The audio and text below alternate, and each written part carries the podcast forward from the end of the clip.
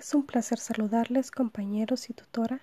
En esta ocasión explicaré tres puntos sobre las implicaciones prácticas del enfoque basado en competencias, en respuesta de las tres interrogantes planteadas en este foro. Como punto número uno responderé a la interrogante ¿qué es socioformación? y su relación con el enfoque basado en competencias. Socioformación es la construcción de capacidades, conocimientos y habilidades en respuesta de la formación que el entorno social y cultural puede ofrecer. Por lo tanto, la formación es la capacidad que resulta del proceso social, histórico y propio de cada persona, y ésta se refleja en la capacidad que se posee para enfrentarse a cada situación diaria. Posee estrecha relación con el enfoque basado en competencias debido a que la socioformación es una construcción de capacidades.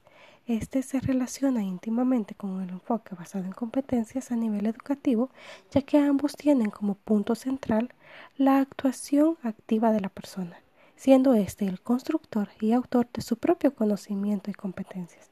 Esto en base a las condiciones sociales, comunitarias, educativas, religiosas y culturales en las cuales se relaciona.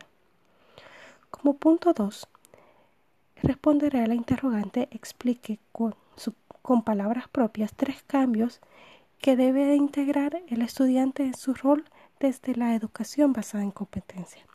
El estudiante debe de tomar conciencia de que él es el autor de su propio conocimiento. Además, debe de tener una actitud activa en el proceso de aprendizaje.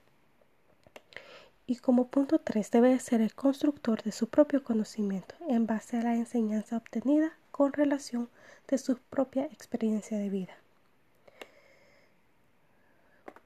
Como respuesta a la interrogante 3, que dice explique con palabras propias tres cambios que debe de integrar el docente en su rol desde la educación basada en competencias, como punto 1, relacionar los conocimientos conceptuales con actitudes prácticas y reales de la vida del estudiante.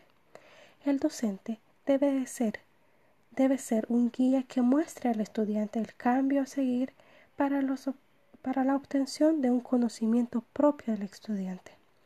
Y como último punto, el docente también debe de dejar su papel activo y superior para transmitirlo al estudiante, el cual, en base al enfoque basado en competencias, debe ser este su propio autor y constructor de su conocimiento.